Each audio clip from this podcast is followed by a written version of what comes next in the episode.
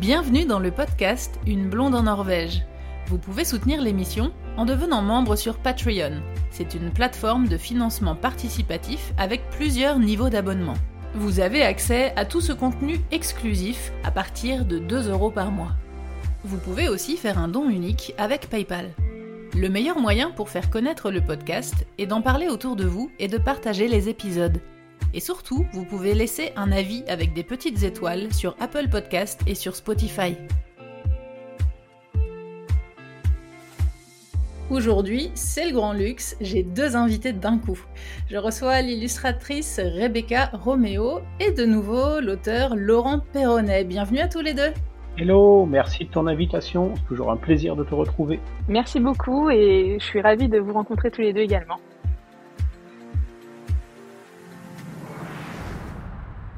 Alors mon cher Laurent, tu détiens officiellement le record de la participation à ce podcast. C'est la troisième fois que j'ai le plaisir de te recevoir. Eh ben écoute, je suis super heureux de ce, de ce record et, euh, et ça, ça me fait très plaisir d'être ici. On a fait ensemble quatre euh, gros épisodes sur les Vikings et quatre euh, autres épisodes sur les Samis.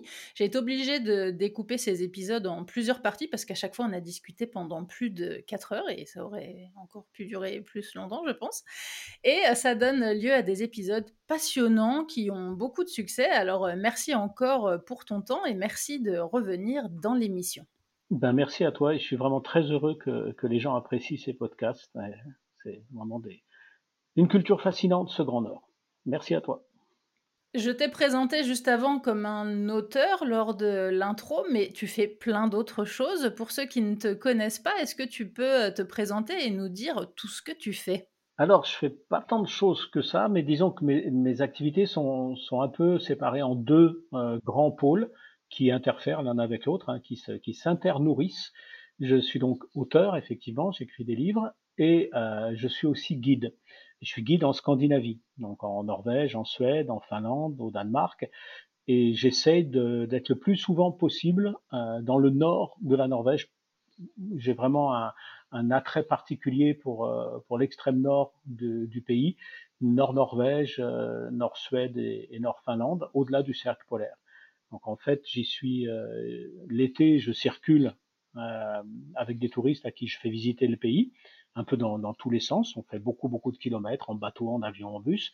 Et l'hiver, euh, où la circulation est beaucoup plus difficile, je reste euh, soit vers le Cap Nord, soit euh, vers les îles Lofoten pour les pour les trajets. Et sinon, je m'installe sur des sites où là, je reçois les gens qui viennent pratiquer l'activité du chien de traîneau, de la motoneige, de la raquette, et je raconte à tous ces gens ce que c'est que ce que cette région de de Laponie. Voilà, donc ça c'est un peu euh, mon, mon, deuxième travail, en plus d'écrire les livres.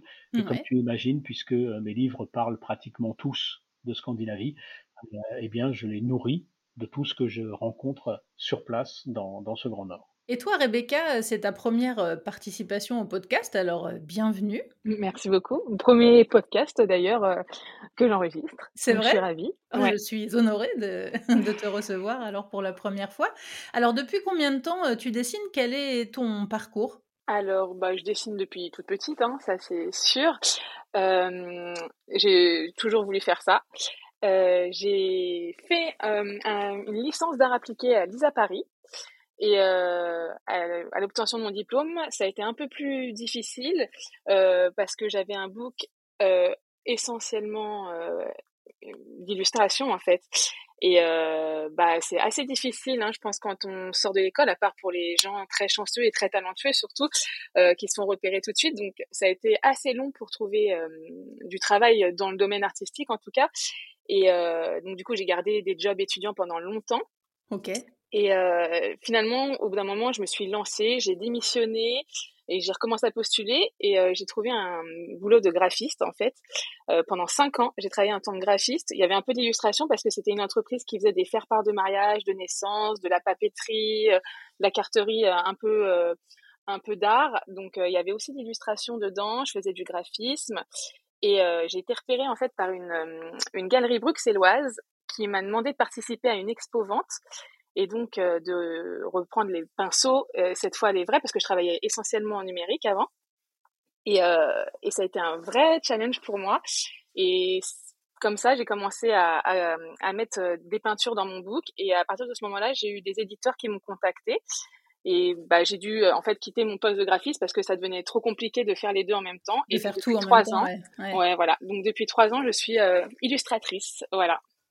Ok, super, beau parcours. Bah après, comme, comme, euh, comme beaucoup de métiers euh, dans, dans l'artistique, évidemment, Mmh. c'est difficile de, de trouver du travail après des études. Et... Ouais, ouais, ouais. Comment vous vous êtes rencontrés tous les deux? Comment avez-vous eu l'idée de faire euh, ce livre? Alors, l'idée du livre, elle est, elle m'est venue après. En fait, elle m'est venue d'une manière un peu, un peu inattendue, mais c'est souvent comme ça euh, chez moi le processus créatif. J'ai plein d'idées qui sont euh, un petit peu euh, comme dans les branches d'un arbre là au-dessus de ma tête, qui se baladent, Ouais. qui font leur vie, et puis euh, elles mûrissent euh, comme des fruits tranquillement. Et puis à un moment, paf, il y en a une qui tombe, et puis à ce moment-là, bah là, elle est, elle est prête à être examinée et à être travaillée, et elle tombe de toutes les manières possibles. Là, en l'occurrence, c'était un, un soir où j'étais en train de, de m'endormir au moment du coucher, et je fais très très souvent ça. Au moment de m'endormir, je, je laisse mon esprit divaguer un peu sur euh, bah, justement sur ce type d'idées qui se baladent et euh, ou sur d'autres qui naissent.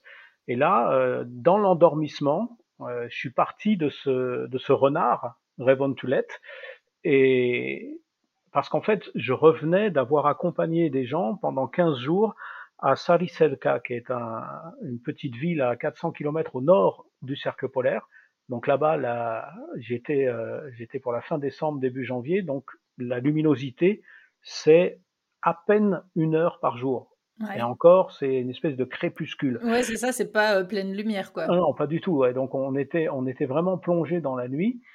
Et, euh, et moi, j'étais logé pendant pendant ces, passé 15 jours là-haut. J'étais logé dans un hôtel qui s'appelait Revontulet, le nom donc de, de ce renard polaire. Du renard, ouais. Voilà. Euh, et donc, bah, évidemment, j'avais à l'oreille tout, tous les jours, j'avais le nom de ce renard et je connaissais son histoire, euh, celle de créer les aurores boréales avec sa queue. Et, et donc voilà, ça m'avait bien tourné dans la tête. Et puis cette nuit-là, j'étais rentré en France, là je me reposais, et au moment de m'endormir, je repense à mon petit Revon Toulette, et là, paf, se crée un petit récit avec euh, un petit garçon, euh, une dramatique avec euh, un animal qui, qui est en train de mourir de froid, le stallo, et puis un petit chemin initiatique qui va permettre au lecteur de rencontrer les animaux de la, de la taïga et de la toundra. Et l'histoire s'est construite comme ça. Donc pouf, j'ai rallumé la lumière, j'ai pris un calepin, j'ai noté le truc, me suis rendormi, et le lendemain, je me suis mis à ma table, je dis bon, examinons ça. Alors, des fois, tu fais ça, et puis euh, en fait, le lendemain, tu te rends compte que c'est nul. Et puis c'est pas terrible, ouais. Et voilà. Et, et puis d'autres fois, c'est bien. Et là, c'était bien. Et, et donc voilà, à partir de là, j'ai j'ai écrit l'histoire. Et, euh, et puis, elle est, elle est restée là un petit moment. Et puis quelques mois plus tard, euh, j'étais au téléphone avec euh, mon éditrice, celle qui a édité euh, les trois Magnus. Ouais. Maintenant, ça fait des années qu'on travaille ensemble, on se connaît bien, on s'apprécie beaucoup, et on s'appelait plutôt pour se donner des nouvelles.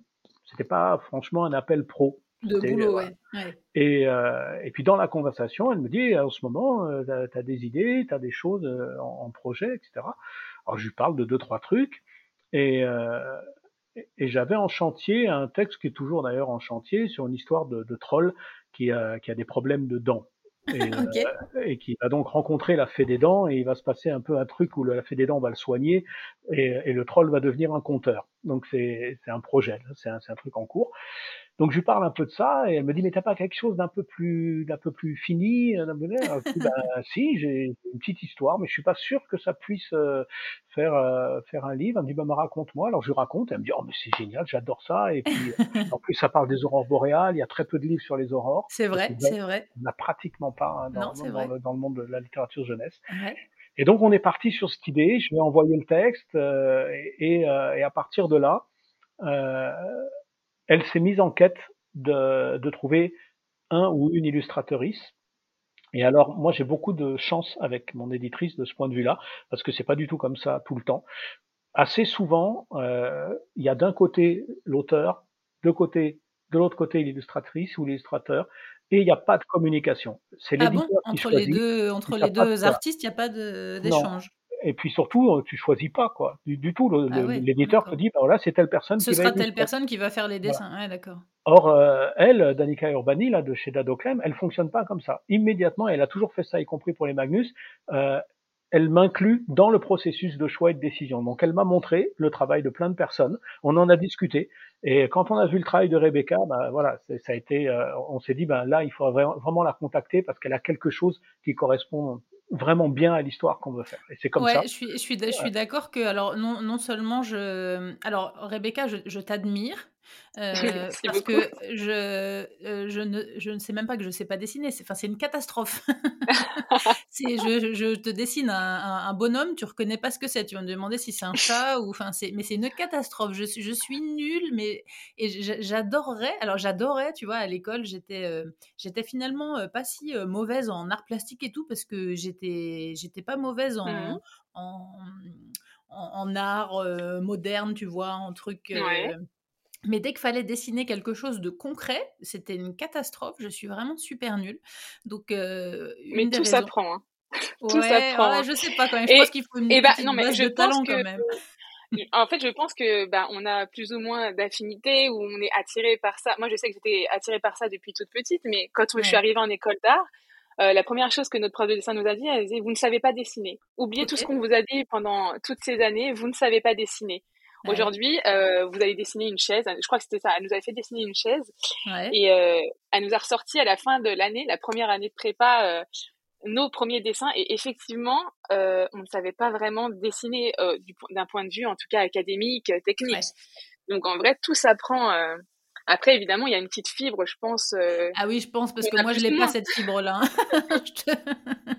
je, je, je, je, fais, je fais pas mal de choses. Je suis assez diversifiée, je pense, dans mes activités. Mais alors, le dessin, ça n'en fait pas partie. mais bref, et je suis tout à fait d'accord avec Laurent que euh, vos, vos, univers collent parfaitement. Alors, tes dessins sont, sont sublimes. J'adore euh, voir les, les, illustrations ou les beaux dessins des, des, des, gens, des illustrateurs, des dessinateurs. Mais les tiens, vraiment, tu as vraiment une, une patte, quoi. Tu as vraiment un, un, truc particulier dans tes dessins. C'est vraiment très, très, très, très beau.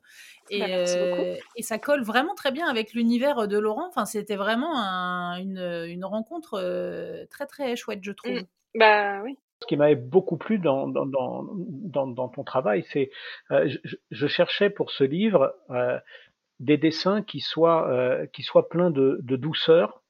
De, et je voulais aussi, euh, ça c'était quelque chose que, qui n'était pas écrit dans le texte lui-même, mais qui, qui est dans le sous-texte. C'est-à-dire qu'il y a une relation entre ses parents et cet enfant qui est une relation euh, de vraiment de douceur et de bienveillance. Et j'avais envie que ça ressorte dans le dans le graphisme. Et, et tes dessins, ils apportent ça. Et, euh, et, et, comme la comme la Laponie, c'est quand même un univers extrêmement rude par le climat. Euh, je trouvais que c'était vraiment bien de le de le contrebalancer par un apport euh, sur sa poésie. Parce que malgré vrai. la brutalité de ce climat, il y a une très grande poésie dans les paysages.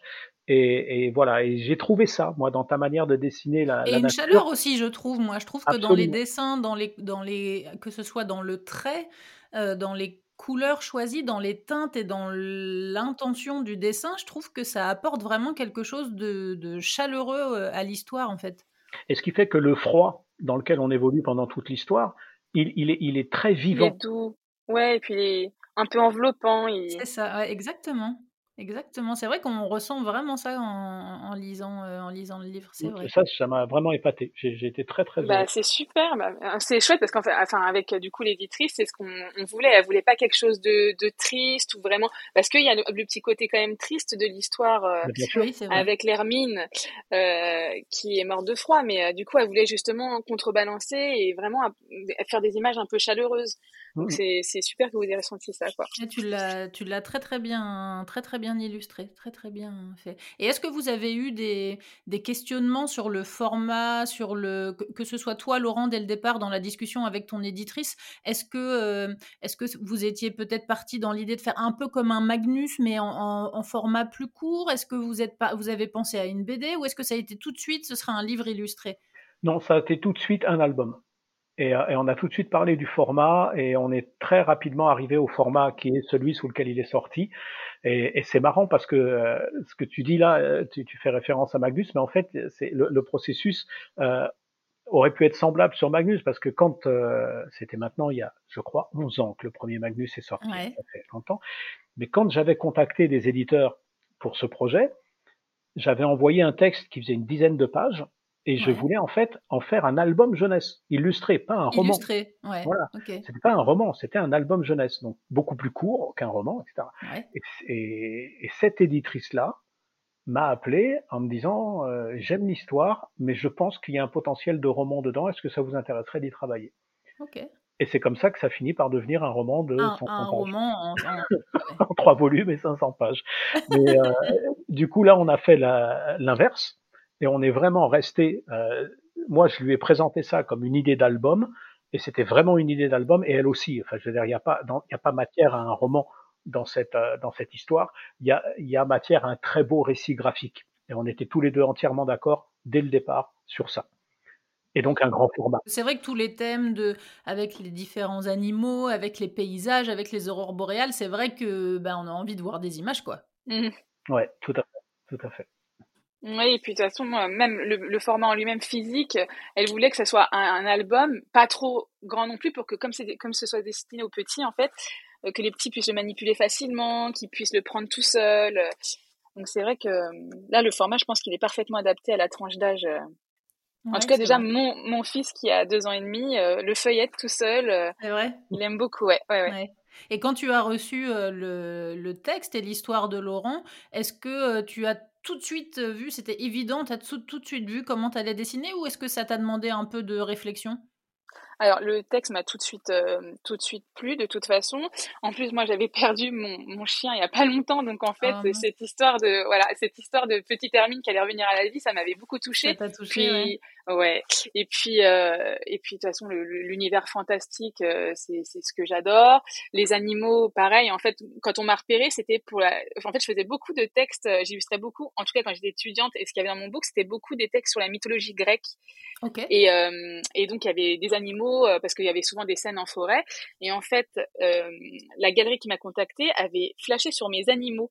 Donc, c'est comme ça que j'ai recommencé à faire des, des peintures pour les animaux. Et en fait, bah, maintenant, je travaille essentiellement sur des euh, des albums jeunesse ou même des livres d'activité qui sont euh, vraiment orientés nature. Donc là, euh, il y avait il y avait le renard, le lynx, le, les rennes. C'était vraiment tout de suite, ouais, tout de suite, j'ai été séduite en tout cas par l'univers, ça c'est sûr.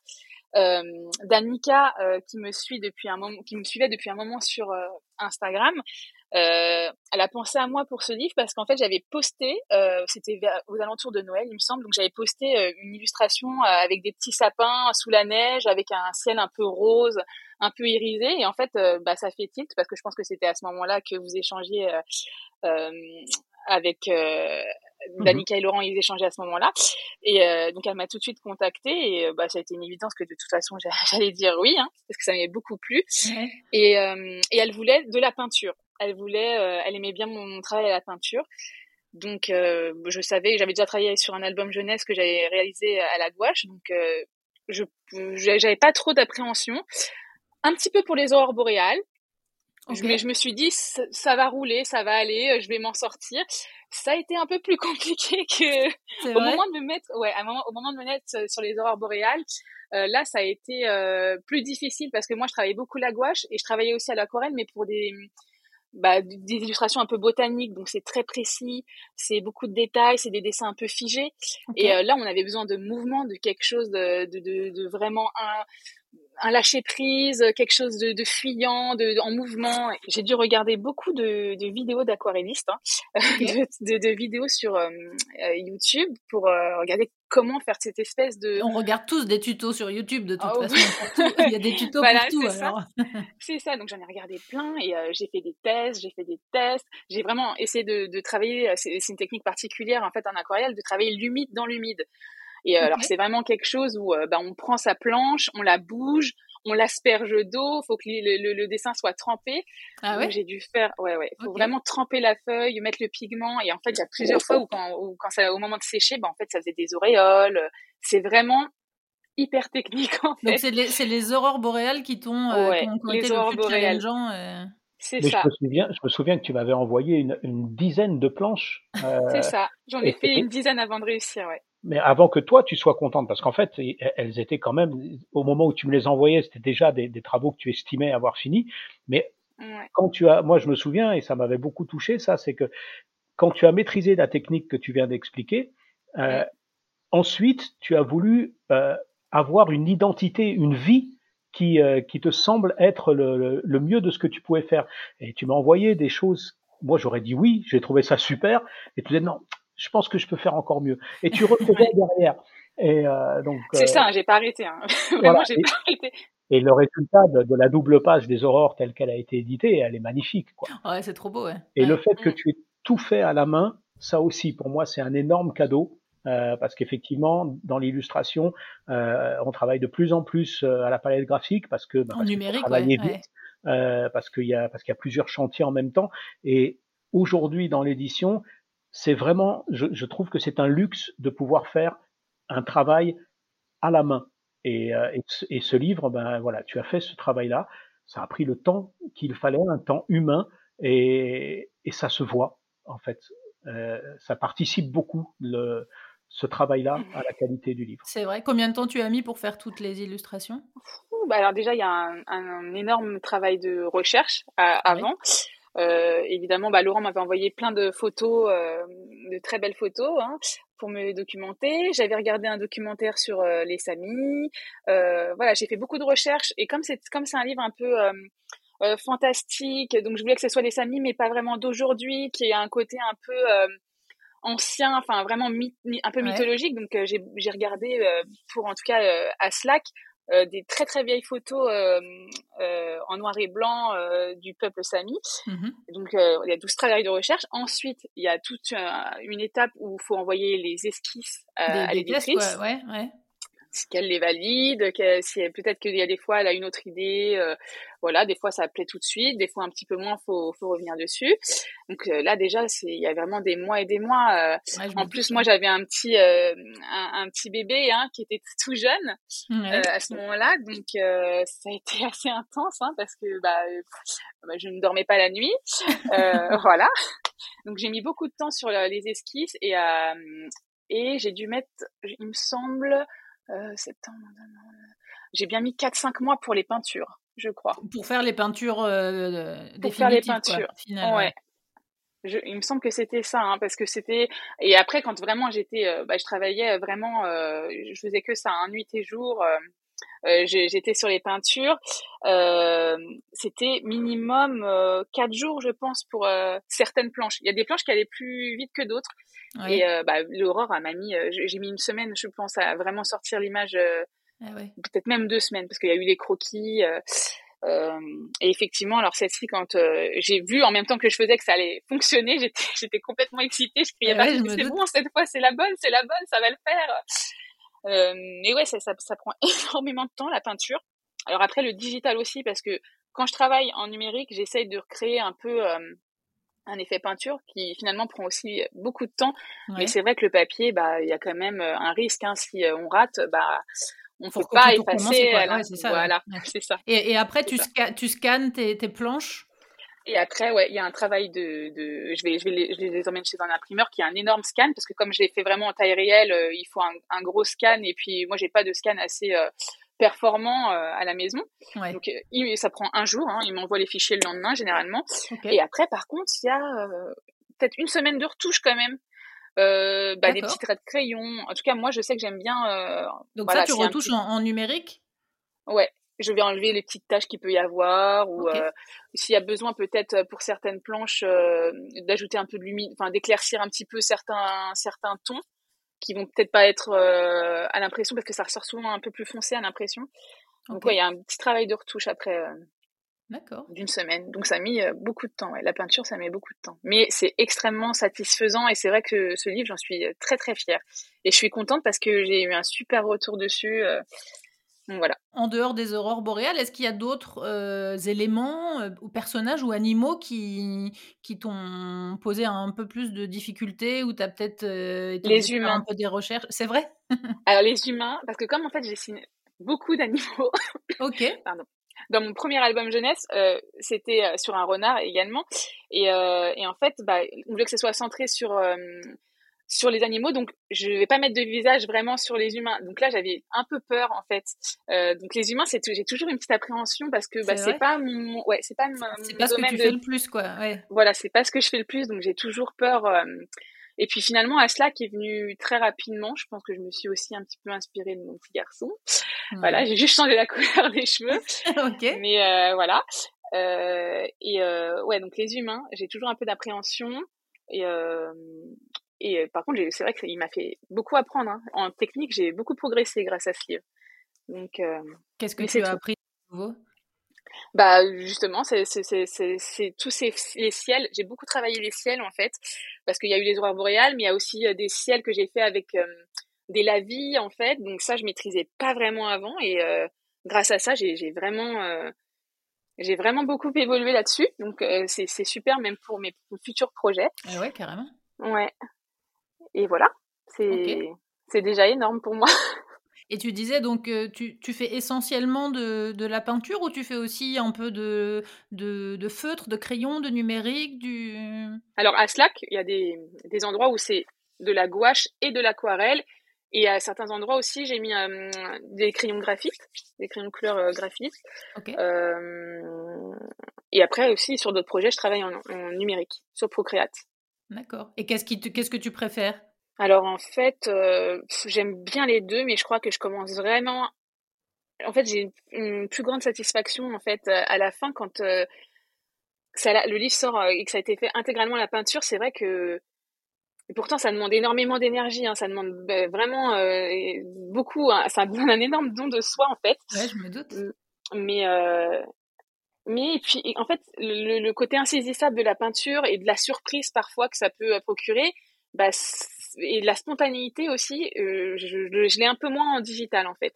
Il y a des accidents chouettes en fait. Voilà, qui peuvent être chouettes au final, ouais. Voilà, il y a des accidents chouettes. Et, et puis c'est vrai que du coup, euh, en numérique, je vais avoir tendance à, à toujours plus lisser, toujours plus euh, euh, peaufiner. Donc peut-être qu'on perd un petit peu plus en spontanéité. Je, ouais, c'est un peu trop parfait, quoi, presque. Peut-être, ouais, peut-être. Mais ça peut convenir à des publics peut-être plus, plus âgés. Les, les enfants plus âgés vont peut-être aimer des dessins un peu plus réalistes ou. Ouais. Voilà. Et, et, toi, Laurent, tu, c'est, c'est un, le, fait que ce soit fait à la peinture, c'est un, c'est un thème dont vous avez discuté avec l'éditrice ou c'est pareil, ça a été validé tout de suite, ce sera comme ça euh? Alors non, ça, ça a été une, une surprise pour moi. C'est-à-dire qu'on n'a on n'a pas du tout discuté de, des techniques qui, qui seraient utilisées par Rebecca euh, entre, entre l'éditrice et moi. Et, euh, et c'est quand, quand j'ai découvert les, les, les, premiers rushs que, que, que tu m'as envoyés, euh, waouh, j'ai, en fait, au départ, j'en revenais pas parce que, comme je le disais tout à l'heure, c'est, c'est, ça se fait tellement peu souvent maintenant dans l'édition de, de, prendre le temps de faire des albums euh, qui prennent tout ce temps que Rebecca vient de, de, décrire euh, longuement. C'est euh, presque un an, un an et demi de travail, hein, alors avec d'autres chantiers au milieu, mais mm. euh, et puis une intensité euh, assez importante, des, des, prises de risques aussi, comme tu l'as mentionné, hein, effectivement, quand, euh, quand tu es sur du, du, réel, tu, si tu te plantes, ben voilà, ça peut, ça peut tout foirer, mm. puis tu peux être obligé de tout recommencer. Donc c'est aussi une pression, une tension pour la personne qui, qui, qui, qui fait le, le, dessin. Et tout ça, euh, ben moi j'étais, j'étais vraiment ravi d'apprendre que le livre allait être fait comme ça parce que parce que j'adore ça. Parce que quand je travaillais avec Godot euh, il y a des moments où il, alors Godot c'est un autre illustrateur celui qui a fait les illustrations de Magnus. De Magnus ouais. Mmh. voilà euh, il y a certains moments où il pouvait travailler et, et où il faisait des, des, aquarelles des gouaches. Et c'est j'en ai longuement discuté avec lui. C'était vraiment lui aussi ce qu'il préférait faire parce que l'investissement est, est tellement fort quand on fait ça, mais euh, il me disait aussi que euh, bah, en tant que professionnel de l'illustration, euh, tu as très peu le, le loisir d'avoir ce temps-là qui te d'avoir ce temps, ouais, ouais, mmh. Donc voilà, moi j'étais très très heureux quand quand j'ai découvert que le livre serait comme ça. Et globalement, j'estime, je m'estime très chanceux que Danica ait fait ce choix éditorial là et, euh, et, que ce soit Rebecca qui ait fait ce travail avec cette qualité-là. Et est-ce que tu as eu des, petits, trucs à redire ou des fois tu as dit tiens, pas forcément en, mode critique, hein, mais de dire tiens, tu vois ce personnage-là, moi je l'aurais plus vu comme ça. Est-ce que, est que vous deux, vous avez échangé sur, euh, sur des dessins qu'aurait pu euh, envoyer Rebecca dans un premier jet qui correspondait pas vraiment à ce que tu pensais ou est-ce que ça a collé tout tout de suite? Alors, j'ai pas le souvenir qu'il y ait eu des désaccords. Il y a peut-être eu une ou deux choses sur des détails vestimentaires. Mm. Je sais pas, tu te souviens peut-être mieux que moi, euh, Rebecca. Ouais. Euh, peut-être sur le bonnet des quatre vents à un moment. Il y a eu oui, c'est ça. Voilà. C'est ça. Mais, euh, et puis. Euh, Mais ça a été, ça n'a pas été vraiment, euh, voilà. Hein, on a réglé ça super vite, quoi. Et puis, mm. moi, ce que j'ai aussi, voilà, un truc qui était vraiment très plaisant, c'est que Rebecca prenait plein d'initiatives et euh, il y a des choses. Enfin, elle, elle, a vraiment, elle a vraiment amené sa, sa patte à elle dans cette histoire et ça collait super bien parce que si on regarde euh, la végétation qu'elle a faite, euh, la végétation, il y a des tas de choses qui n'existent absolument pas dans, en Laponie, mais qui n'existent pas non plus dans le réel. Qui n'existent pas dans la vie, ouais. voilà, et, cette, mais cette part d'onirique, elle allait très très bien avec. C'est vrai. Euh, et puis, euh, le, tu parlais tout à l'heure, Rebecca, du, des visages des, des mmh. humains, et toujours effectivement, c'est ce qu'il y a de plus difficile à faire en, en dessin. Ben justement, euh, moi je les ai, je les ai beaucoup aimés. Je me souviens que le, le, premier dessin que j'ai reçu du visage d'Aslak, c'était ce gros plan avec une larme. Mmh. Et euh, mais il, il m'a euh, bouleversé. Non, c'est un mot extrême, bouleversé, mais il m'a énormément touché. J'étais vraiment ému, peut-être même un peu aux larmes, moi, de, de voir ce. En fait, de, de voir la, la qualité du visage de cet enfant et le choix. Le, choix, c'est de dire, là, dans ce, dans, dans ce moment de cette histoire, il, y a, il se passe diverses choses, et dans ces choses-là, il y a une émotion très intime et très délicate, qui est le chagrin de ce petit garçon qui a perdu un être cher, qui est un animal, et qui nous ramène à tout le lien que les enfants petits peuvent construire avec des animaux. Euh, il y a plein d'illustrateurs qui auraient pu passer à côté de ça et puis plutôt dessiner la neige, le froid, l'animal gelé. Euh, on l'a fait ça aussi, mais là de faire un gros plan sur cette émotion, waouh, j'ai trouvé ça, j'ai trouvé que c'était c'était costaud de, de se dire je vais faire ça parce que c'est difficile, c'est très difficile de rendre une émotion et de la rendre en plein gros plan sur une pleine page. Donc euh, là, voilà, moi ça m'a vraiment euh, beaucoup touché. Et puis donc, j'ai trouvé que ses parents euh, étaient, euh, étaient bien ce, comme ils devaient être, c'est-à-dire en fait à la fois des personnages qui sont pas trop typés, euh, parce que ça aussi c'est un truc qui me gêne euh, souvent. Euh, les gens qui ne connaissent pas le, le, le Grand Nord scandinave ont l'impression mmh. que les Samis c'est des gens qui sont qui ont des types asiatiques, qui ont le visage. Ouais, oui, c'est un peu trop, trop accentué en fait, les traits. Ouais les, les, les, les Samis aujourd'hui c'est des vous leur enlevez le costume Sami, il n'y a rien qui, y a rien qui, qui est ouais, différencié ouais. d'un autre Norvégien ou autre. Et, mm. et, donc voilà, que ce soit des, des gens qui portent pas de stigmates physiques dans le visage, je trouvais ça vrai. bien. Euh, et puis des visages qui sont euh, qui, qui sont qui sont pas non plus trop présents en, en termes d'identité parce que c'est pas eux le cœur de l'histoire, mm. c'est l'enfant. Donc euh, tout ça, il y avait une grande délicatesse dans ces choix-là qui, qui pour moi contribue beaucoup à la qualité de, de, des illustrations. Après, il y a le, le stalo. Le stalo, j'ai dû le retravailler. Donc, je pense que tu n'as pas vu mon premier, euh, mon premier croquis euh, du stalo. Et ça, Danica, par contre, elle m'a dit qu'il fallait calmer le jeu parce que je pense que je l'avais fait un peu trop effrayant. Ah, ouais, non, j'ai pas voilà. eu cette image-là. Ouais, mais alors, que je retrouve, je sais pas que je te l'envoie, mais. Euh, ah, bah, ouais. c'est tout le problème avec le stalo. Parce que c'est. C'est un personnage, euh, il est, tu vois, les trolls, euh, on a tellement d'exemples de trolls très mignons, etc., ou de trolls effrayants qu'on on sait faire, hein, on sait faire un mi-chemin. Mais le, le Stalo, il n'est pas connu du tout.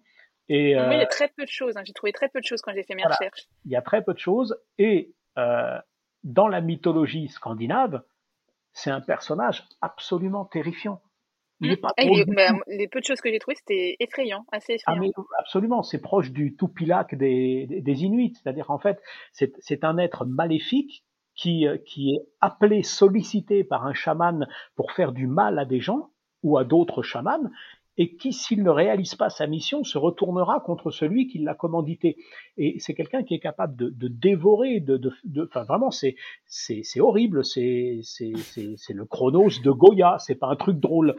Et, et en même temps, au fil de, au fil des siècles, à partir du XVIIe siècle, quand la présence des Scandinaves s'est considérablement euh, imposée en Laponie, euh, on va pas refaire tout l'historique. Vous pouvez aller voir les podcasts sur la sur la Laponie et vous aurez. Je remettrai les liens en description. voilà.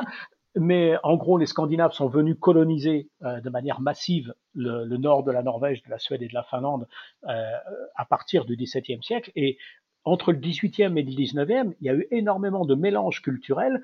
Et le Stallo, euh, bah, il s'est vachement imprégné du personnage du troll y compris dans son identité. Donc, il a, et, par exemple, une des choses qui a modifié euh, cet aspect horrible du, du Stallo et du troll, c'est l'arrivée de, de l'Église là-dessus.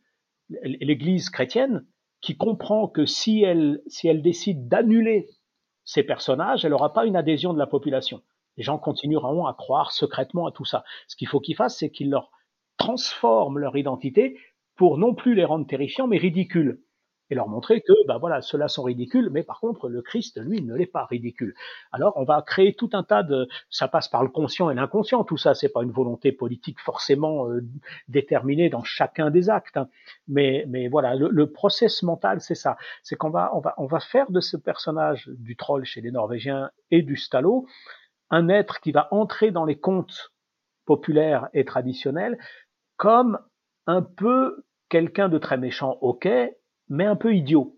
Et l'intelligence humaine va réussir à euh, contrebalancer la brutalité et la violence du personnage. Ça le euh, sympathise un peu, quoi. Et, et, donc, voilà, le côté idiot, euh, dans certains contes, ça l'a, ça l'a sympathisé, et puis ça lui a donné cette couleur, cette texture, qui fait que euh, au XIXe siècle, le stallo et le troll sont relativement semblables. Des, ça reste des êtres qui ont un pouvoir très dangereux, euh, ça on rigole pas avec, mais par contre qui peuvent être sensibles, qui peuvent être touchés par, euh, par certaines émotions, qui peuvent aussi être bernés parce qu'ils sont bêtes. Voilà. Alors que tout ça, évidemment, dans les premiers temps euh, païens, ça n'existait pas du tout. C'était uniquement l'incarnation d'un chaos total. Voilà. Et, euh, et donc voilà, ça ne rendait pas la tâche facile pour Rebecca d'arriver à trouver un personnage qui à la fois ben, respecte ces éléments historiques et puis en même temps qui puisse s'adresser à des enfants euh, sans les terroriser littéralement quoi. Ouais ouais ouais. Mais je l'avais testé hein, sur euh, la fille d'une amie. je lui dis bon, j'ai un doute quand même. Est-ce que tu peux le montrer à ta fille qui avait 5 ans je pense? Et euh, et elle lui a montré sur son téléphone et euh, la petite elle a dit oui oui il est bien mais enlève-moi l'image. ah bah quand même. Voilà. Ça va voilà. bien. Voilà donc finalement. Effrayant mais pas trop. Bah, non non elle, elle, en gros elle lui a dit pousse l'image, elle voulait plus voir l'image. Donc je pense que quand même, elle n'était pas très à l'aise. Elle était pas fan quand même. ouais, voilà. Donc euh, même Danica m'a dit parce que c'était des, ses yeux, c'était des, des, sortes de trous noirs un peu. Donc mmh. euh, déjà qu'il était bleu, qu'il était grand. Euh, bon, elle a dit on va calmer le jeu un peu, adoucir un peu son visage. voilà. je, veux bien que tu me l'envoies et moi je t'enverrai. J'essaierai de retrouver dans mes archives euh, Godot, l'illustrateur avec qui j'avais travaillé sur Magnus. À une époque, on avait envisagé de faire euh, éventuellement, puis ça s'est pas fait finalement, une, une, version illustrée du troisième tome. Mais en fait, il est sorti mm. direct en poche. Et il y a le, le Stallo euh, intervient dans ce roman, mais dans sa dimension terrifiante. Et il mm. avait fait une illustration qui était hyper flippante de ce personnage. euh, et donc, je te l'enverrai si je la, je la retrouve. ouais. Mais donc, oui, voilà, ça, ça a été un. Euh, je pense, j'étais pas, euh, voilà, j'ai pas vu euh, Rebecca travailler dessus, mais j'imagine mm. aisément à quel point ça a été délicat ouais. de trouver la bonne mesure. Et, et, je trouve que le résultat, moi, enfin, il me plaît vraiment beaucoup parce qu'il a, il a toute l'humanité que je lui ai donnée dans le texte, c'est-à-dire un être, bah oui, effectivement, un être assez inquiétant, mystérieux, mais en même temps euh, qui est sensible, euh, qui est un peu bête, un peu ronchon aussi. J'avais envie qu'il soit ronchonchon, euh, et puis, et, mais qui garde, parce que c'est tout, c'est un peu tout le sel du revirement de l'histoire dans ce conte, qui garde lui aussi, qui est ce lien avec l'enfant. Et ce lien, c'est que lui aussi, il est capable de l'émerveillement de l'enfance. Et cet émerveillement, il va être déclenché par les aurores. Et à ce moment-là, il a un visage d'enfant. Euh, et, et, ça, Rebecca l'a super bien rendu. Et peut-être que ton illustration, Rebecca, va devenir euh, la référence, euh, puisqu'il n'y en a pas beaucoup. Non. Écoute, pourquoi pas En tout cas, pour les enfants, moi, je n'en connais pas. Y compris dans. Alors après, j'ai pas, j'ai, j'ai pas fait une recherche exhaustive de, de la littérature jeunesse en Scandinavie, mais ce que j'en connais, il n'y a pas. Il n'y a pas de, le Stalo n'apparaît pas en tant que personnage illustré. Euh, donc voilà. Et donc oui, pourquoi pas leur proposer le tien comme emblème du, du Stalo. Rendez-vous dans le prochain épisode pour la suite de cet entretien. Retrouvez l'émission sur toutes les applications de podcast et en format vidéo sur YouTube. N'hésitez pas à partager les épisodes et à laisser un commentaire sur Apple Podcast ou sur Spotify. Merci à Louise, Eddie et tous les autres contributeurs qui soutiennent l'émission sur Patreon. À bientôt!